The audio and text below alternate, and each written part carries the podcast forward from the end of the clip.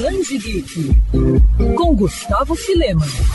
Quadrinhos e religião podem se andar lado a lado. Ao longo dos anos, diferentes divindades e aspectos religiosos foram retratados nos gibis por meio de personagens ou retratações de histórias e de deuses. A Marvel, por exemplo, tem a mitologia nórdica representada em Thor e outros personagens de Asgard. Em 1975, a DC adaptou versículos do livro de Gênesis, mas foi só em 2020 que o Brasil recebeu aquela que é considerada a maior adaptação gráfica da Bíblia, a Bíblia Kingstone, lançada por aqui em parceria entre a Sociedade Bíblica do Brasil e a editora 100% Cristão. Ao todo, são três volumes em capa dura, ilustrados em quadrinhos e em ordem cronológica, que reúnem histórias ao longo de mais de duas mil páginas, do Gênesis ao Apocalipse. As ilustrações foram produzidas por mais de 40 artistas da nona arte, entre eles nomes conhecidos da indústria como Kyle Hotz. Os três gibis foram reunidos em um box especial que pode ser encontrado à venda em livrarias online.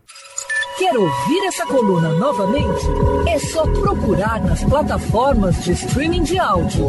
Conheça mais dos podcasts da Mandirinhos FM Rio.